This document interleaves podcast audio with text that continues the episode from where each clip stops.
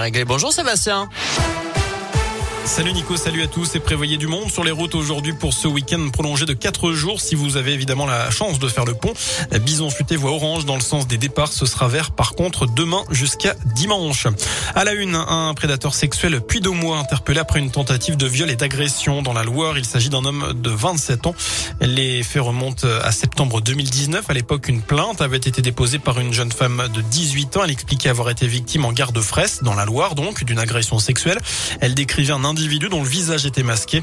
Des traces ADN avaient été relevées. Il y a cinq mois, des faits comparables avec le même ADN ont été répertoriés dans le Puy-de-Dôme. Et finalement, eh c'est en septembre qu'il a été identifié à la suite d'une procédure pour exhibition sexuelle ouverte en Auvergne. L'individu a été interpellé avant-hier à son domicile. Il a été placé en garde à vue et puis présenté au parquet à Saint-Etienne ce matin en vue d'une ouverture d'informations criminelles. Dans l'actu aussi en Auvergne, un Clermontois de 34 ans hospitalisé d'office en psychiatrie avant de se faire la malle.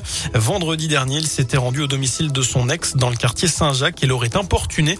Et ce n'était pas la première fois. La police a placé le suspect en garde à vue et l'a placé en unité psychiatrique d'où il s'est enfui. L'homme a de nouveau été interpellé près du domicile de son ancienne compagne. Il sera jugé l'an prochain. Il a été placé sous contrôle judiciaire.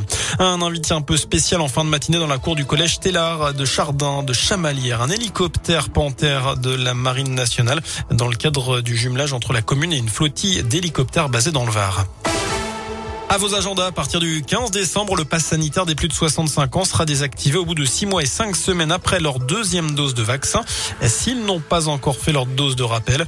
C'est ce que précise le porte-parole du gouvernement Gabriel Attal après les annonces d'hier soir, celle d'Emmanuel Macron. La campagne de rappel sera aussi ouverte aux 50-64 ans dès le début décembre. Le gouvernement veut donc resserrer la vis alors que l'épidémie repart. Le taux d'incidence a grimpé de 40% dans le pays en une semaine. Tout à l'heure, le ministre de l'Intérieur, Gérald Darmanin, a appelé les autorités à durcir les contrôles du pass sanitaire sur demande du chef de l'État. Leur nombre a diminué de moitié ces dernières semaines. L'enquête pour enlèvement et séquestration se poursuit en Mayenne. Une joggeuse de 17 ans portée disparue lundi a été retrouvée en vie mais blessée hier.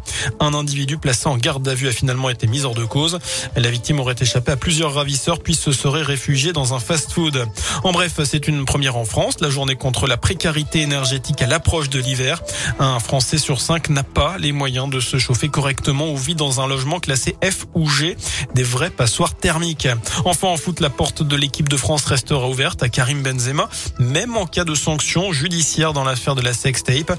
L'attaquant ne sera pas exclu de la sélection. C'est ce que dit le président de la Fédération française de football, Noël Legrette, dans un entretien au journal Le Parisien. Voilà pour l'essentiel de l'actu sur Radio Scoop. L'info, bien évidemment, de retour dans une demi-heure. Excellente fin de journée. Je vous laisse en compagnie de Nico.